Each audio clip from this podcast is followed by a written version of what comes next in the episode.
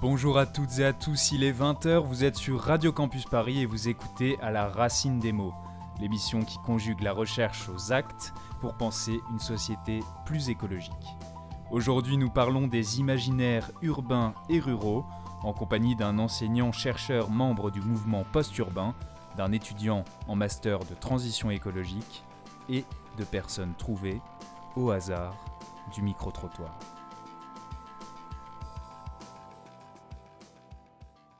Que je pense de la ville durable, euh, c'est que ça me paraît aujourd'hui essentiel euh, de réfléchir à des espaces urbains qui soient aménagés euh, de manière à prendre en compte des enjeux de durabilité, que ce soit d'un point de vue social, d'un point de vue écologique, d'un point de vue même aménagement des espaces pour que euh, bah, du côté, d'un point de vue du côté social, euh, ce soit une ville qui soit adaptée aux besoins euh, de tous et de toutes, et que d'un point de vue environnemental et écologique, il y a une vraie réflexion pour préserver, de préservation de nos ressources, de, de réflexion, de, ouais, de réfléchir à comment mettre en place des politiques publiques qui soient respectueuses de, de notre planète. Pour moi, la ville, durable, c'est une ville qui est résiliente, sobre, euh, qui met en place des actions euh, de démocratie euh, participative, voilà, donc qui développe les transports en commun, les choses comme ça. Voilà. Alors, quand on me parle de ville durable, honnêtement, je pense que c'est un peu impossible sur le long terme. Genre, il y a plein de, de belles innovations, mais c'est un peu du bullshit à mes yeux. Une biorégion est un territoire terrestre et aquatique dont les limites ne sont pas définies par des frontières politiques, mais par les limites géographiques des communautés humaines et des systèmes écologiques. Une telle zone doit être assez large pour maintenir l'intégrité des communautés biologiques, des habitats et des écosystèmes régionaux. Pour supporter d'importants processus écologiques, comme les cycles allant des nutriments aux déchets, les migrations et les courants aquatiques pour constituer des milieux de vie satisfaisants pour les espèces clés de voûte et les espèces sentinelles, et pour accueillir les communautés humaines impliquées dans la gestion, l'utilisation et la compréhension des ressources biologiques du lieu. Cette zone doit être assez petite pour que ses habitants la considèrent comme leur chez eux. Une biorégion typique s'étendrait sur une aire allant de quelques milliers d'hectares à plusieurs centaines de milliers d'hectares. Elle pourrait ne pas être plus grande petit bassin versant, autant qu'elle pourrait être aussi grande qu'un petit État.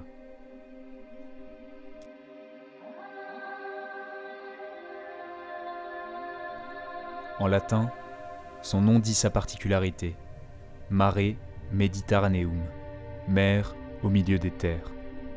De Gibraltar aux Dardanelles, du canal de Suez à Venise, la Méditerranée concentre depuis des millénaires une incroyable diversité de réalités aquatiques et terrestres, toutes réunies à l'intérieur d'une zone écologique singulière, l'aire de répartition des oliviers.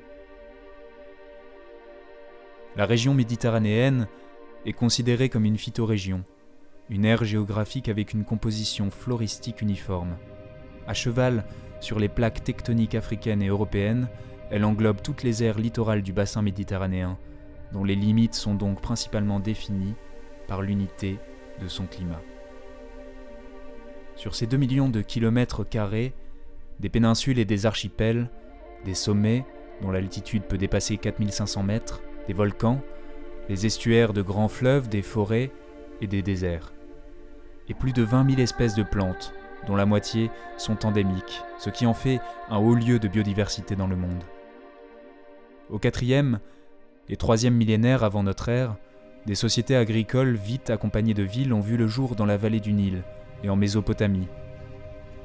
Nomadisme, transhumance et caravanes ont favorisé la circulation de vivants et de choses. Barques et navires s'ajoutant, l'ensemble de la région s'est progressivement transformé en un grand espace de commerce. D'abord de port en port par le longe-côte, puis avec des traversées plus longues, toujours ardues. La Méditerranée est ainsi devenue un ensemble de routes de mer et de terre qui relient des villes et des cultures en traversant les paysages. Comme le dit Fernand Braudel, des routes, encore des routes, c'est-à-dire tout un système de circulation. En cela, la Mare Nostrum crée du commun, entre une multitude de manières de vivre, de croire, de penser et de manger.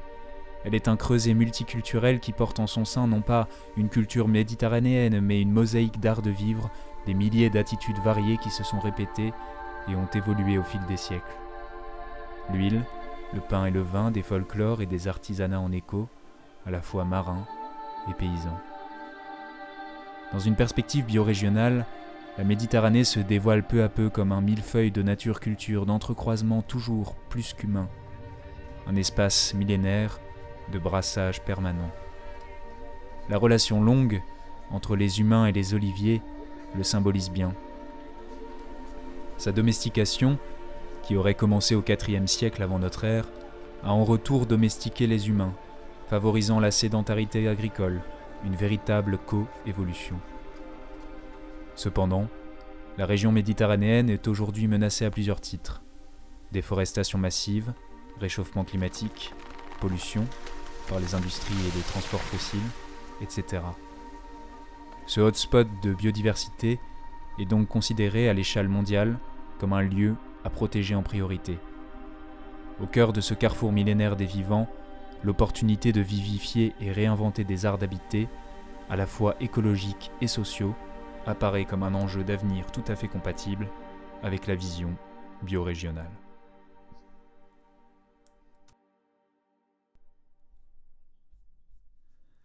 Bonjour Guillaume Faburel, vous êtes donc enseignant-chercheur en études urbaines, en géographie et en sciences politiques.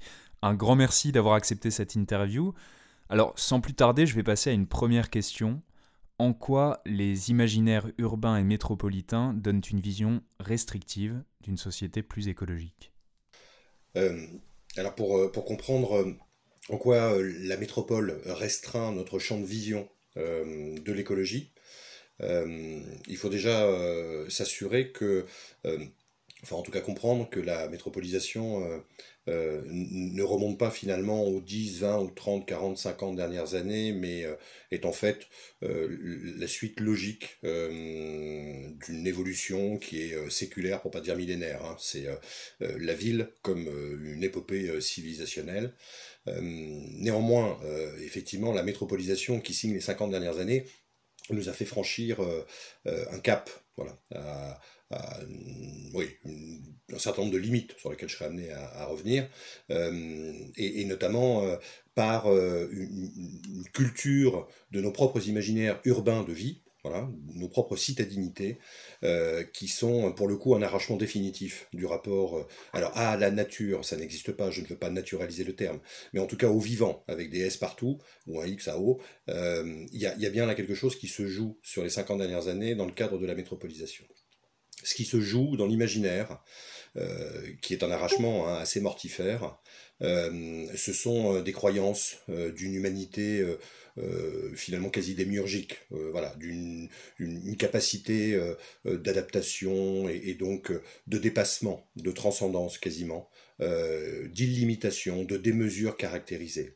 En fait, ça peut paraître totalement déconnecté de ce que les gens de l'intérieur des métropoles sont amenés à vivre au quotidien, mais euh, globalement, l'arrachement de nature est une, en fait une insouciance, une indolence vis-à-vis euh, de tous les effets écologiques de nos vies, de nos modes de vie, de toutes les dépendances euh, auxquelles on s'est enchaîné sans véritable conscience. voilà, c'est le capital hein, qui nous a enchaînés à ça. Ce sont les dispositifs techniques, logistiques, économiques, urbanistiques qui font que en fait la ville métropolisée, la grandeur urbaine est un opérateur réflexif, un filtre interprétatif. C'est la vision euh, par laquelle on, appréhende le monde et l'humanité en général, mais effectivement avec euh, euh, très peu d'écologie et très peu de vivant dedans, beaucoup plus de béton et d'artificialité. Donc l'imaginaire d'illimitation, c'est une artificialisation totale. voilà pourquoi, selon moi, il y aurait et il y a un genre métropolitain, des manières de vivre. Alors bien évidemment, on ne peut pas homogénéisé, uniformisé. Ça, ça, varie selon les villes, leur propre trajectoire. Mais toutes les grandes sont entrées dans une phase active de métropolisation. Il y a des projets d'aménagement qui commencent à se ressembler étrangement, une forme d'homogénéisation un peu générale euh, dans les services, dans les usages, euh, dans les, les, les, les, matières au sol, dans les types de surface, dans les enseignes commerciales, dans les manières de se comporter. Les conduites sont clairement organisées. Il y a des formes biopolitiques à peu près à tous les étages. Et, euh, c'est en ça qu'effectivement il y a la singularité, mais qu'on sent quand même que la métropolisation est un horizon commun pour nombre d'urbains et de citadins. Euh, et que voilà, cet horizon contient en lui euh, euh, des valeurs, des croyances et des imaginaires qui sont ceux d'un arrachement assez définitif, en tout cas d'une insouciance caractérisée vis-à-vis des effets et empreintes écologiques de nos vies. Et alors, que peut-on dire aujourd'hui de ces nouveaux récits urbains qui tendent à démontrer la possibilité d'une ville plus durable, plus écologique?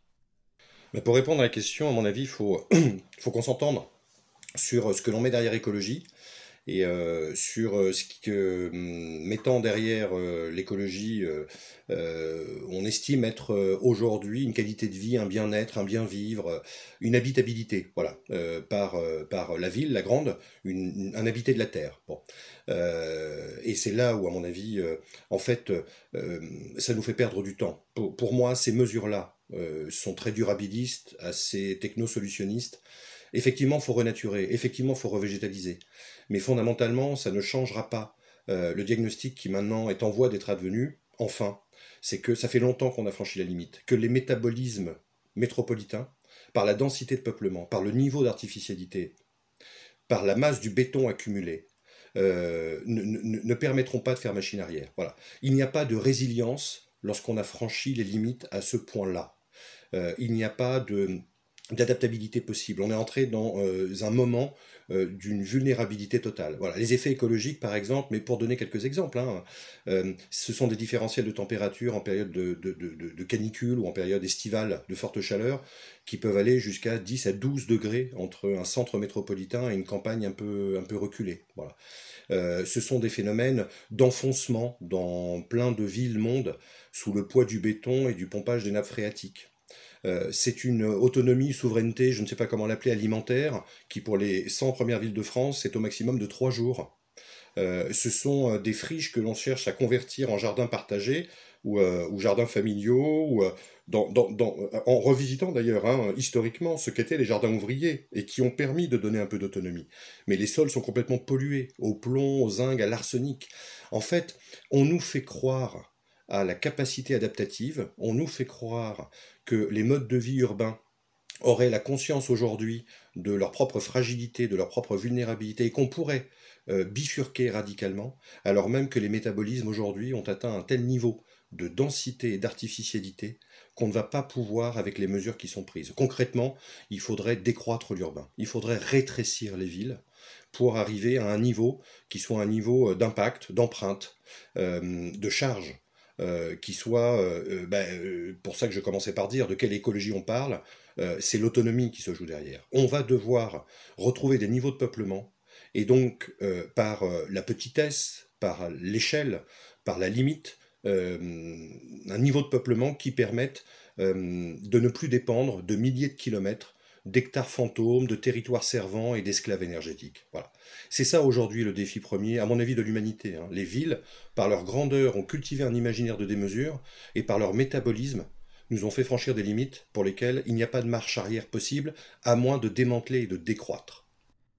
Mais alors, avant de passer aux alternatives, est-ce que vous pourriez nous expliquer pourquoi l'urbain attire tant et qu'est-ce qui, justement, le rend désirable?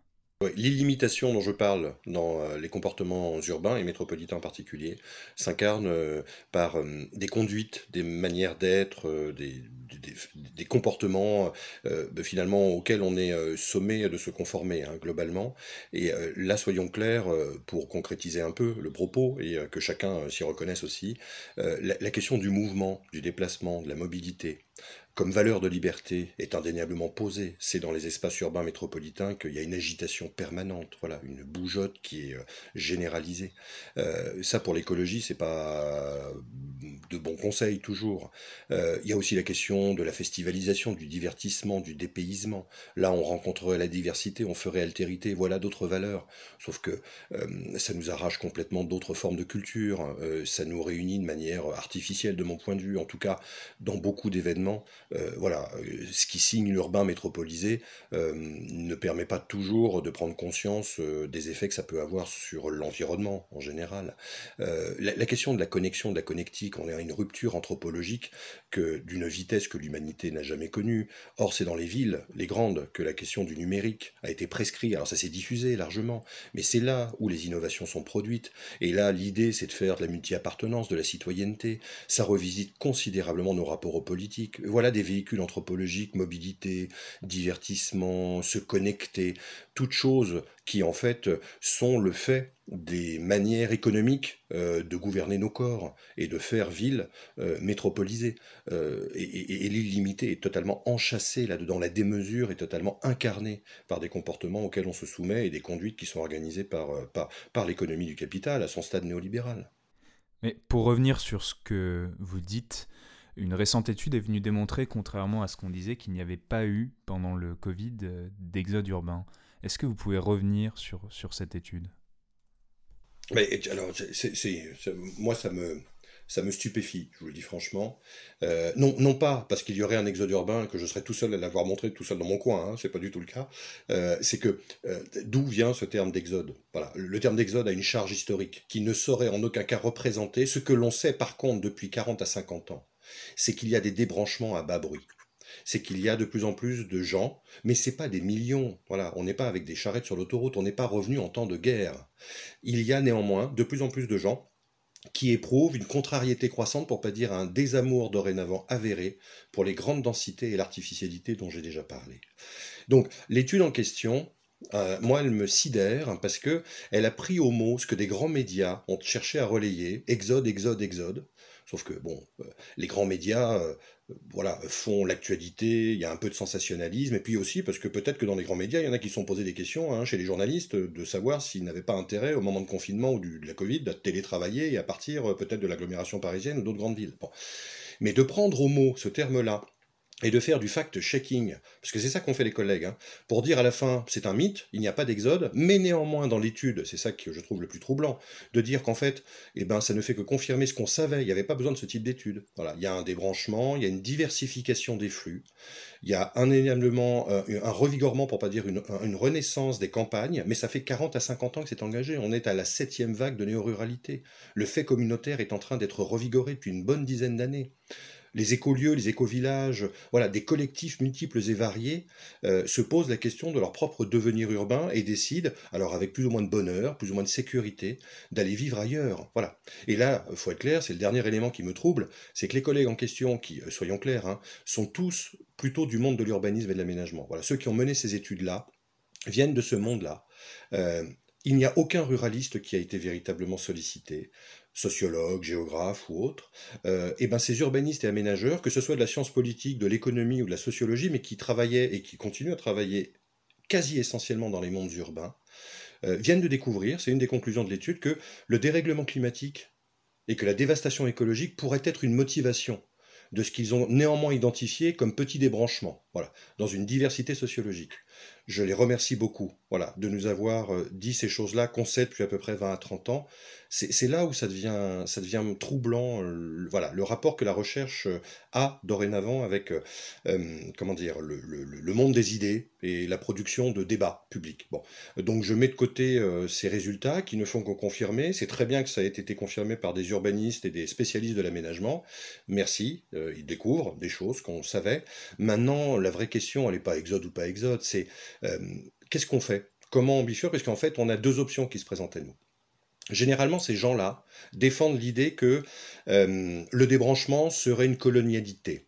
Le débranchement serait des classes un peu assise, légèrement bourgeoise, qui par des résidences secondaires ou par le TGV et le télétravail viendrait coloniser des campagnes et donc, euh, soyons clairs, hein, impacter très directement l'environnement et la nature.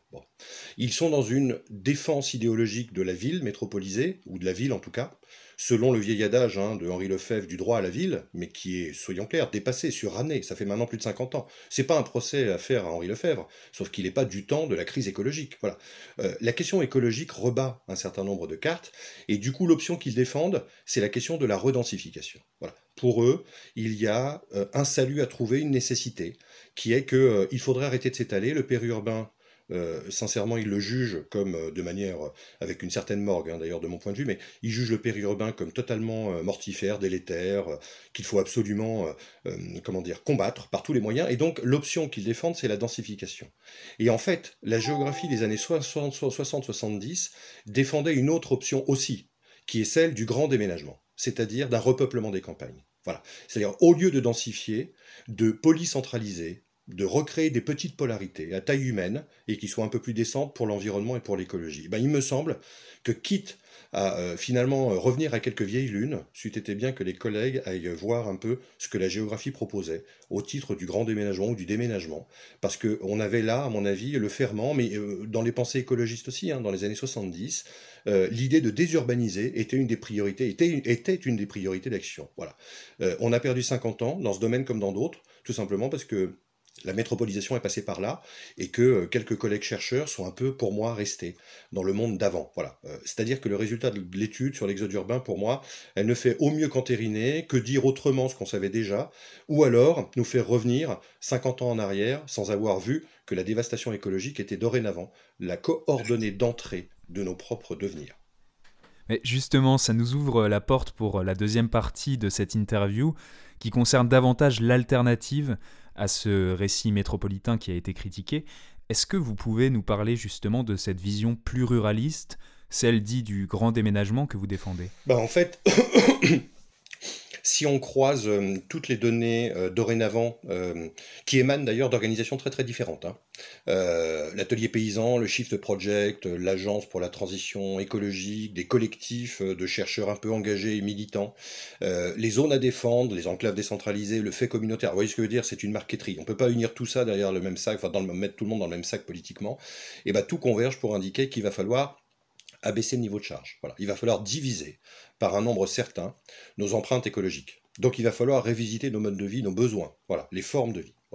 Euh, et l'option, celle qui est apparue très tôt, dans les années 60-70, mais qui a été mise sous le boisseau, hein, euh, d'une géographie qui, à mon avis, était un peu plus vigilante, voilà, un peu plus engagée, clairement autonomiste, hein, et de dire que, euh, en fait, si on veut tendre vers cet abaissement-là, si on veut être un peu plus responsable, décent, digne vis-à-vis de l'écologie, euh, il faut euh, mettre en pratique une écologie qui serait celle de l'autonomie. Euh, c'est-à-dire ben, rapprocher la production de nos propres consommations, faire directement de nos mains de quoi se nourrir, se chauffer, se vêtir, se loger. et c'est là où la question du repeuplement, d'une redistribution populationnelle, à l'échelle, alors euh, bah, il se trouve que pour des raisons historiques, je ne rentre pas dans le détail, mais euh, la France, par excès de centralisation, a aussi produit des espaces que l'on a présentés comme en déclin ou désertiques. Voilà. autant de lieux qui, dans une strate territoriale que l'on qualifie habituellement de strate des 10 000, les 10 000 en question, ce sont les petites villes de proximité jusqu'à des villages chantres, auxquels 10 000 s'ajoutent des dizaines de milliers de petits villages, de hameaux et de lieux-dits, on aurait en fait la strate là, qui euh, maille tout le territoire, hein, soyons clairs, et qui euh, offre euh, des ressources, parce que c'est ça le pire, c'est que les ressources d'un repeuplement peuvent exister. Les logements vacants sont au nombre de plus de 3 millions en France, les résidences secondaires également, les logements sous-occupés 6 millions, on a en, cumulé 37 millions de logements pour 68 millions de, personnes, hein, voilà, de, Français. ça laisse quand même une certaine marge. En fait, en termes de logement, euh, comment dire, on n'a pas une crise euh, de pénurie, on a en fait un problème de distribution. Donc les ressources dans les périphéries existent. Voilà. Les forêts peuvent aussi exister. Alors effectivement, elles sont converties à l'âge industriel, à des forêts allumettes qui sont totalement monoculturelles et qui brûlent d'un feu de paille euh, dès que la canicule est arrivée et que l'eau a finalement est amené à manquer. Bon, mais les forêts existent. Hein. 17 millions d'hectares de forêts en France. il suffirait qu'on revienne, enfin qu'on revienne. c'est facile à dire, hein, plus difficile à faire, mais que la question euh, du bois euh, comme bois d'œuvre, comme bois de construction, comme bois de chauffage euh, puisse exister. La ressource en eau peut exister. Les terres, bien évidemment, à condition qu'on sorte de l'agriculture conventionnelle, intensive. Voilà. En fait, la strate des 10 000 dont je parle, elle renvoie, elle renvoie alors, à un indicateur d'entrée qui est 4000 m2 par habitant, mais non pas claque-muré, hein, derrière des barbelés, hein, mais en moyenne, 4000 m2 par habitant, ça permet de faire autonomie. Voilà. Et si vous multipliez ça par le nombre d'habitants en France, on à peu près au taux d'artificialisation qui existe déjà aujourd'hui. Donc euh, voilà une autre donnée, 4000 m2 par habitant, la strate des 10 000 plus quelques milliers de petits villages jusqu'à des lieux dits.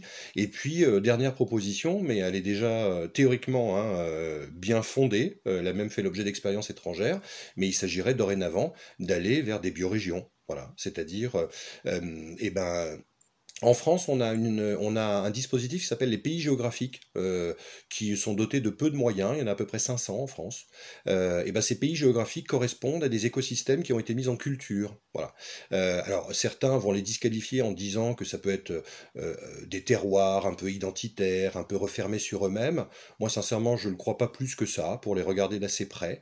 On a là bah, finalement 500 territoires euh, qui, euh, alors dénommés pays géographiques, que nous proposons avec d'autres hein, de renommée biorégions post-urbaines, et qui sont en fait des territoires d'un périmètre d'une trentaine de kilomètres de diamètre, donc qui permettent des mobilités décarbonées, qui permettent euh, d'avoir un autre rapport productif hein, à la terre, au bois, euh, bah, toutes les ressources dont j'ai parlé, les logements, les moulins. Il y a 20 000 moulins en France. Alors la plupart sont dans un état de délabrement extraordinaire. Mais en fait, il ne s'agirait pas de revenir en arrière. Je ne suis pas en train de défendre la société du 19e siècle.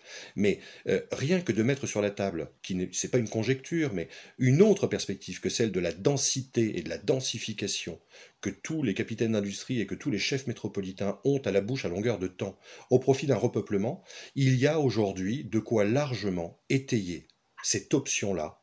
Et du coup, eh ben, c'est la seule qui, par l'autonomie, permettrait de diviser par 4 à 6 le niveau d'empreinte que l'on va devoir absolument euh, bah, mettre en œuvre si l'on veut prétendre euh, eh ben, avoir une neutralité carbone à un moment donné, euh, essayer de freiner tant que cela est possible, mais c'est déjà bien trop tard, la dévastation biodiversitaire et écologique. Voilà. Euh, toutes les données sont là, toutes les connaissances, on les a. Il s'agit juste maintenant d'arrêter de parler à longueur de journée de planification écologique depuis les villes métropolisées et euh, vraiment de parler de ménagement du territoire, de déménagement du territoire, arrêter avec l'aménagement, l'équipement, le béton. Euh, voilà, toutes les orgas euh, préconisent non pas de déménager, mais d'abaisser ce niveau d'empreinte, ce niveau de charge et, d'un point de vue géographique, pour une géographie du vivant, hein, pour une écologie politique du vivant, voilà l'option qu'il nous faut réouvrir dès maintenant. Et alors, euh, peut-être pour finir, est-ce qu'il y aurait des, références que vous nous conseilleriez pour euh, poursuivre sur cette question de l'imaginaire euh, plus ruraliste du grand déménagement? Ben, il y, en a en fait des tonnes et des tonnes. Voilà. c'est d'ailleurs, comment dire, un des faits marquants sur les dix dernières années, c'est que ça a éclos un peu partout, que c'est confidentiel dans certaines revues ou dans certaines organisations. Alors, c'est pas pour faire de la pub, hein, soyons clairs, mais nous, on s'est constitué dans un mouvement de société écologique post-urbaine qui réunit une trentaine d'organisations euh, qui ont toutes euh, dans leur domaine, hein, euh, l'alimentation, le logement, l'habitat léger, mobile, toutes ces choses-là, qui ont toutes déjà des expériences à faire valoir, des mises en récit et du désir à susciter. Voilà. C'est pas pas l'Eldorado, hein, mais indéniablement, il y a, y a, de quoi euh, bah, voilà, donner un peu envie et par l'expérience se mettre à rêver, mais de manière assez concrète. Voilà, c'est des utopies un peu réalisées. Euh, alors dedans, vous avez habitat léger et mobile, on a relié, on a terre de liens, on a les colibris, on a les oasis. Enfin bon, euh, je vous dis, elles sont une petite trentaine. Euh, mais au-delà du mouvement, qu'est-ce qu'elle nous dit? C'est qu'effectivement, il y, y, a des choses tout à fait éloquentes. Je parlais des écolieux et des écovillages. Il y a plus de 1100 expériences aujourd'hui en France qui ont tendance quand même à se diversifier. Voilà, ce ne sont plus simplement des blancs bien dotés de 50 ans, voilà, c'est un fait remarqué, ça s'est largement féminisé. Le fait communautaire par l'écoféminisme s'est lui-même développé. Les enclaves décentralisées, zones à défendre, Notre-Dame-des-Landes et plein d'autres sont, alors c'est le terme du moment, inspirantes, je sais pas ce que ça veut dire, mais bon, en tout cas, euh, apportent énormément de choses et de joie et de gaieté, d'envie pour celles et ceux qui aimeraient un peu s'engager. Mais on peut aussi parler de la Chambre d'agriculture alternative du Pays Basque, on peut parler euh, de l'Université rurale des Cévennes, on peut parler du syndicat de la montagne limousine.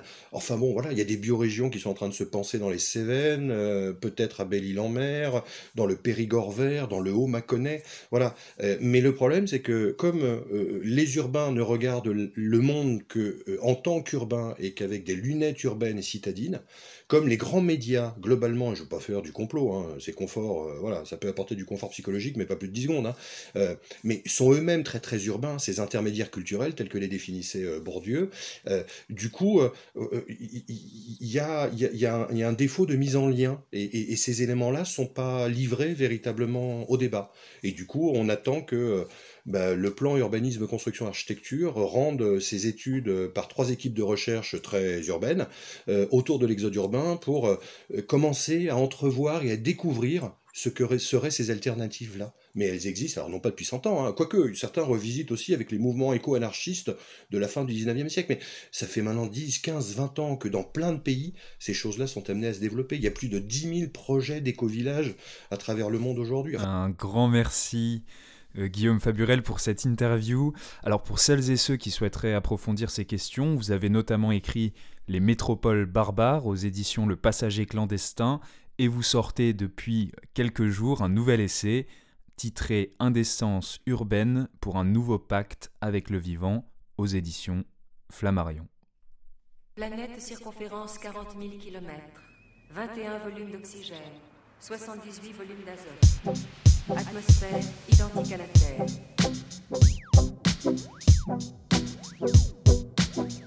La Terre Ce serait trop beau.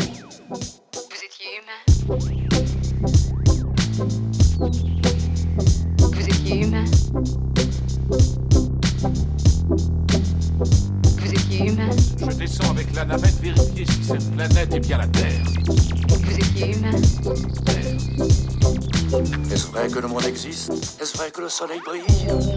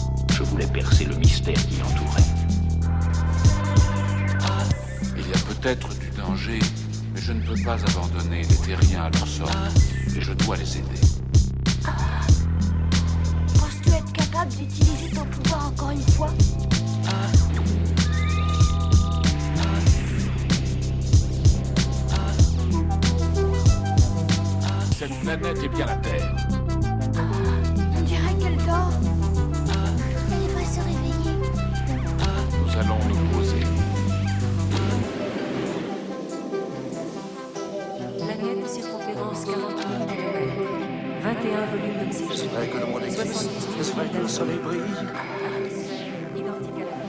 Je ne t'oublierai pas. Nous sommes ici car nous cherchons à retrouver le chemin de la Terre. Mais vous êtes sur la Terre, voyons.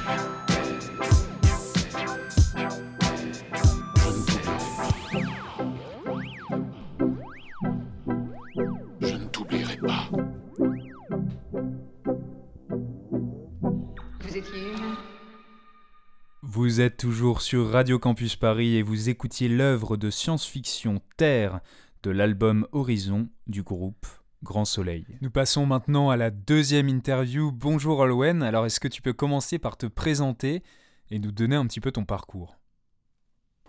Euh, bonjour Guillaume, merci pour l'invitation. J'ai donc euh, 25 ans, je suis issu d'une licence de biologie. Ensuite, j'ai fait un master en écologie scientifique et j'ai continué sur un deuxième master 2 en écologie politique. Et alors pourquoi ce choix de la biologie? Est-ce que tu as été sensibilisé euh, tôt aux questions d'écologie scientifique et du vivant? Alors, euh, concernant le vivant, moi j'ai passé pas mal de temps en Bretagne. Donc, euh, tout ce qui est écosystème naturel, euh, je connaissais bien. Euh, là, j'ai continué sur un bac S. Ensuite, j'ai fait, avant ma licence, j'avais, j'avais, je suis passé quand même par deux premières années de médecine. Et euh, c'est en ayant ma passerelle en deuxième année de licence de biologie que j'ai découvert mes premiers cours d'écologie scientifique pour le coup. Donc c'est vraiment des questions euh, auxquelles je n'avais pas eu accès avant, malgré mon intérêt personnel. Et j'ai vraiment découvert cette matière scientifique euh, en licence 2. Est-ce que tu pourrais nous donner une, une définition assez simple de l'écologie scientifique? Euh, L'écologie scientifique, c'est euh, c'est considéré comme la science des interactions. Donc c'est vraiment euh, l'étude des écosystèmes dans, dans leur ensemble. Donc que ce soit les, les, enfin, plus généralement les cycles biogéochimiques, dont le cycle de l'eau, le cycle du carbone, et aussi les cycles bio- biologiques, donc euh, les interactions entre individus, les interactions entre espèces, entre populations. Et euh, c'est vraiment l'écologie scientifique, ça permet de ça concentre énormément de, de sciences euh, de sciences comme de la génétique ou de la ou de la biochimie et c'est vraiment un, un melting pot on va dire de de beaucoup de ces aspects pour rega- pour pouvoir réussir à étudier un écosystème dans, dans, dans son ensemble. Et donc toi, au cours de ce master, tu as dû te spécialiser. Est-ce que tu peux nous dire un petit peu quelles ont été euh, tes spécialités, ou plutôt ta spécialité? Euh, le master, c'était tout simplement, euh, c'était un master BE, donc biodiversité, écologie, évolution. Et euh, moi, j'étais dans le parcours écologie de la conservation. Ça touche aussi à la restauration des écosystèmes et ça permet de former des ingénieurs écologues qui sont amenés plus tard à, à- à restaurer ou à euh, euh, protéger des, des milieux naturels. Et donc au cours de ce master, tu as dû réaliser un premier stage. Est-ce que tu peux nous en parler un petit peu? Alors, mon stage de fin d'études de mon premier master, je l'ai fait euh, en Ardèche. Donc, c'était sur un bassin versant d'environ 600 km. Et euh, j'ai dû créer un plan de gestion stratégique des zones humides. Donc là, c'est à la fois un, papier scientifique à la fois un papier juridique parce que c'est sur, euh, c'est sur ce plan de gestion justement que les politiques vont s'appuyer et construire leur politique de conservation et de restauration des, zones humides. En, en gros, euh, c'est un énorme travail de, où on répertorie les zones humides, ensuite on les, on les analyse, on les, et via des critères scientifiques, on, on analyse leur, leur qualité et leur état de dégradation, notamment aussi les, les pressions qui sont exercées sur elles. Et à partir de ça, on les hiérarchise et, euh, et on, ça permet surtout de hiérarchiser les zones humides et de, et de concentrer les efforts politiques de, conservation, de restauration sur les plus urgentes, entre guillemets. Les plus urgentes, quand, j'entends, quand je dis les plus urgentes, c'est, celles qui sont les plus dégradées et celles aussi qui apportent le plus de services écosystémiques aux populations locales.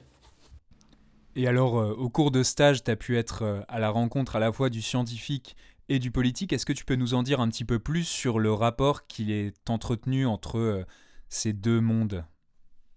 C'est assez compliqué parce qu'à l'époque, moi, du coup, je travaillais pour quatre collectivités territoriales.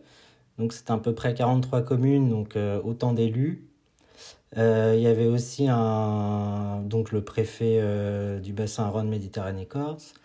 Il y avait euh, les gestionnaires des, des réserves naturelles, des parcs naturels, des zones Natura 2000 qui étaient aussi dans le coup, et euh, du conservatoire d'espaces naturels euh, Rhône-Alpes. donc c'était, il y avait énormément d'acteurs et en fait moi mon plan de gestion, c'est plus dans le sens où je donne mon plan de gestion, travail terminé et ensuite eux en font ce qu'ils veulent. Mais en tout cas, il, est là, il est créé. Mais après, en, soi, les relations avec les politiques, je les avais pas forcément. Voilà. Moi, j'étais pas à, ce, à ce niveau de strat euh, là. J'étais plus un technicien, on va dire.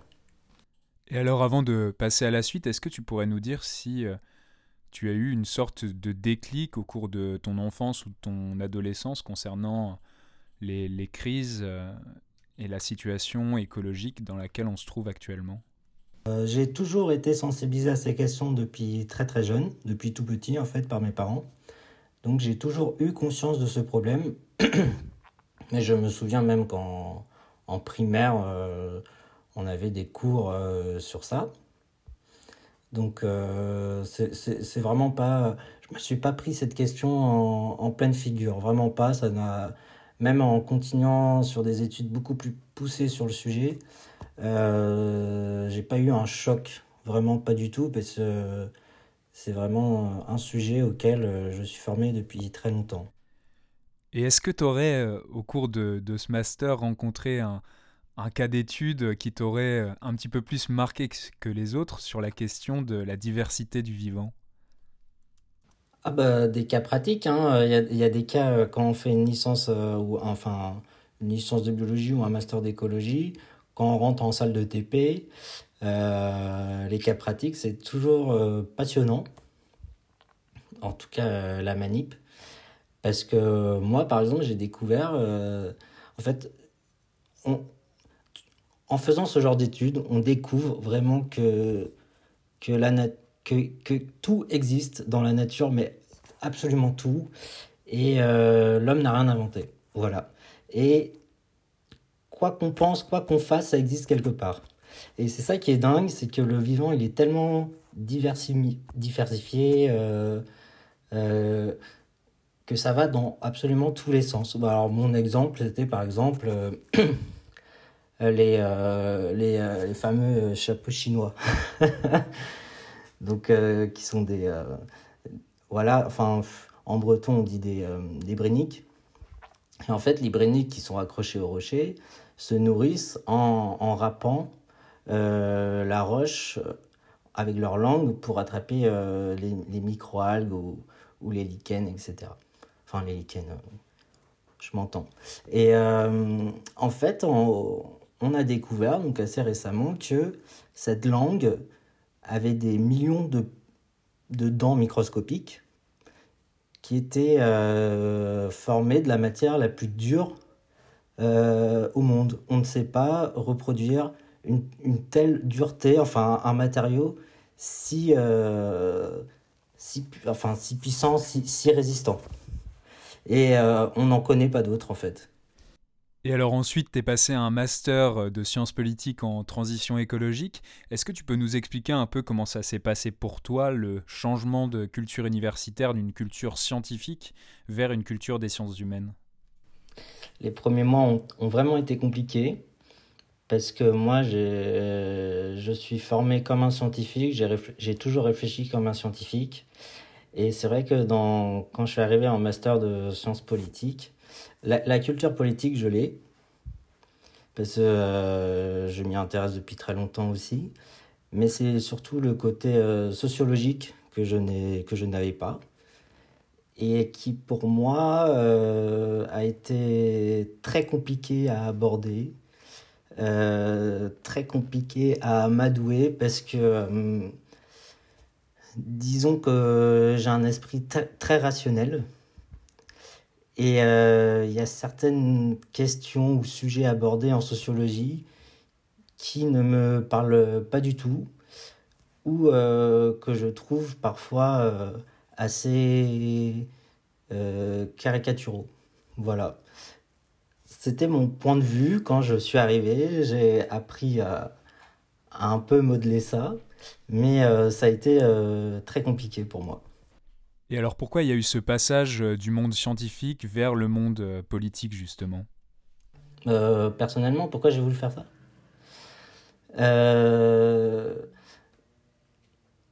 Ouais, euh, en, gros, quand on est un scientifique, quand, on a un bac plus 5 en écologie scientifique, euh, on devient, soit on continue sur un doctorat, on devient chercheur, soit on continue en, tant qu'ingénieur écologue.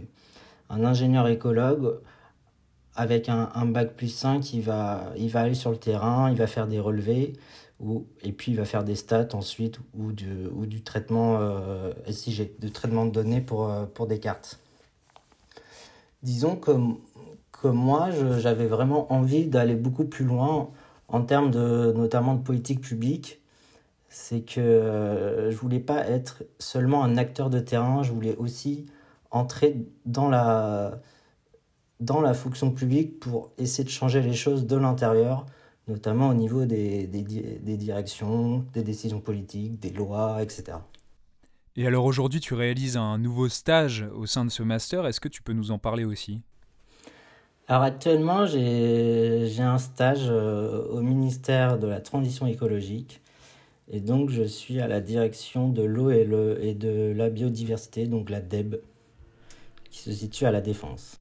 Et est-ce que tu peux expliquer un petit peu plus euh, ce que c'est la direction de l'eau et de la biodiversité à nos auditorices et quelles vont être tes tâches au cours de ce stage? La direction aux biodiversités, c'est une grosse, c'est une grosse direction du, du ministère de l'écologie qui traite toutes les questions qui sont liées à l'eau et à la biodiversité sur le territoire. Et il y a aussi quelques, euh, enfin, il y a quelques services qui sont rattachés aussi aux politiques internationales et européennes. Mais bon, voilà, c'est vraiment euh, centré sur, la, sur les politiques euh, de l'eau et de la biodiversité ce qui est vachement. Enfin, bon, moi, euh, moi mon stage, le siège de mon stage, c'est la restauration des écosystèmes. Tu as le droit international qui découle sur le droit européen, donc euh, notamment l'accord avec euh, la Convention de la diversité biologique, avec le nouvel accord à Montréal, là, qui a eu il y a quelques mois. Ensuite, à partir de ça, tu as les stratégies européennes sur la biodiversité. Et ensuite, à partir de ça, tu as les stratégies nationales de, de la biodiversité. Et euh, la DEB, c'est ça, c'est comment on construit une stratégie nationale de la biodiversité en, respectant les lois européennes et euh, l'accord de Montréal. Et euh, à la fois, tu as les sujets, enfin, à la fois, tu as l'administration publique, donc comment faire tourner la machine. Et en plus, tu as l'aspect politique, donc sujet chaud actuel qui arrive et qu'il va falloir gérer. Et si toi aujourd'hui tu étais euh, ministre euh, de l'écologie, quelles seraient les premières mesures que tu prendrais justement? Euh, Je vais parler de la, biodiversité. c'est mon domaine. sur la biodiversité, ça serait vraiment lutter contre les 4-5 gros causes d'extinction, enfin principales causes d'extinction du vivant, qui sont la fragmentation des habitats, qui sont les pollutions, qui sont les espèces exotiques envahissantes, qui sont la surexploitation. Et donc ça, c'est vraiment des sujets euh, qui regroupent énormément de choses, plusieurs domaines, euh, plusieurs industries, plusieurs aspects sociétaux, économiques aussi. Et euh, je pense que attaquer ces problèmes-là par le prime de la biodiversité, ça permettrait de d'entamer une, une vraie transition écologique euh, comme on l'entend. Voilà, parce que c'est, c'est vraiment, on touche à tout. le vivant, en fait, c'est bah, nous. Et à partir du moment où on commence à s'intéresser au vivant et à comprendre qu'on n'est pas encore dans une extinction massive, mais, on, est dans la bonne direction pour, y arriver, euh, comment faire pour l'éviter et euh, du coup traiter les causes. Et concrètement, qu'est-ce que ça changerait sur nos modes de vie si on devait euh, appliquer ces mesures aujourd'hui? La fragmentation des habitats, ça, sous-entend lutter contre l'urbanisation, ça, sous-entend ramener, des, corridors écologiques, le libre écoulement des, eaux de surface, euh, les pollutions, ça peut être les pollutions euh, lumineuses, les pollutions sonores, les pollutions euh, chimiques, les espèces exotiques envahissantes. Donc ça, c'est des espèces qui ont été introduites volontairement ou non par l'homme, mais qui ne sont pas adaptées aux, aux écosystèmes que nous avons, et qui du coup prennent la place des espèces indigènes. Donc ça, ça c'est ça, c'est une vraie politique qui, qui, coûte énormément parce que là, du coup, euh, c'est des, des, vrais euh, budgets qui sont investis pour lutter contre ces espèces exotiques envahissantes. Et on n'en voit pas forcément, en tout cas les citoyens, n'en voient pas forcément euh, l'intérêt.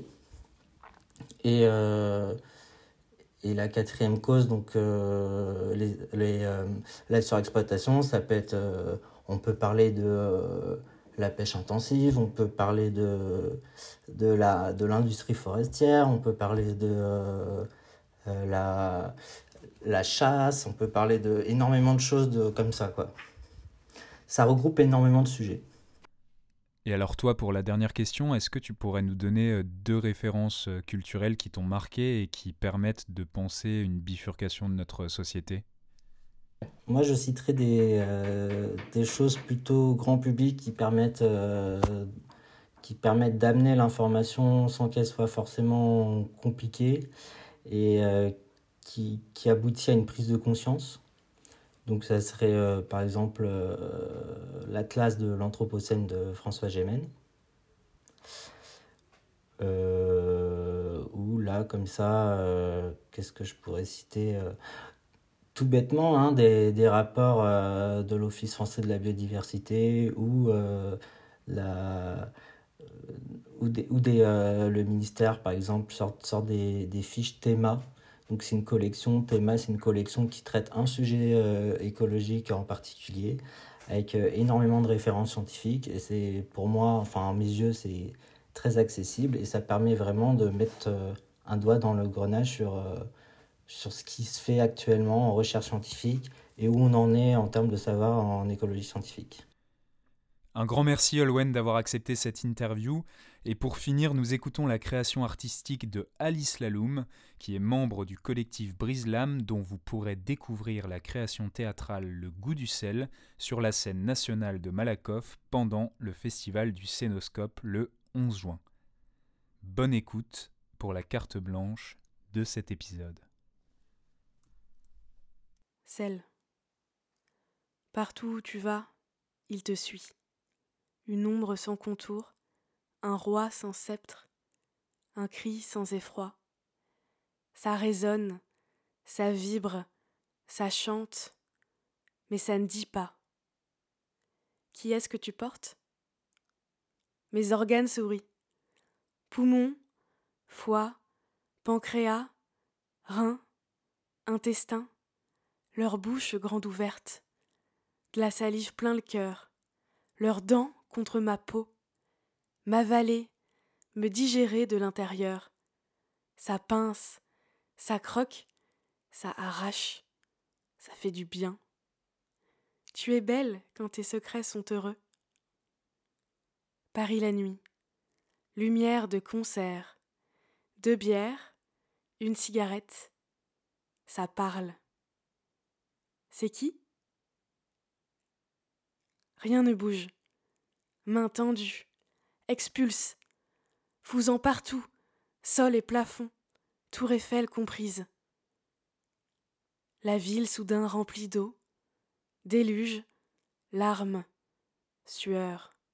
Bave. écume. Il est né dans les vagues, le goût du sel. L'eau jaillit du centre des tables et commence à couler le long de leurs pieds. Le trottoir disparaît sous une épaisse couche d'océan. C'est l'Atlantique à Père-Lachaise.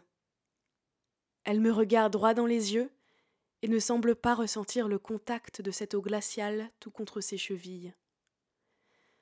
L'onde monte rapidement, et avec elle, de légers remous, une houle, puis des vagues de plus en plus violentes. Je me laisse porter par le courant. C'est bon. Ça danse. C'est la fin de cette émission autour des imaginaires urbains et ruraux. Un grand merci à Guillaume, Elliot, Olwen et Alice, et à toutes celles et ceux qui ont participé à cette émission. Nous vous retrouvons dans un mois pour un nouvel épisode. C'était à la racine des mots et vous êtes sur Radio Campus Paris.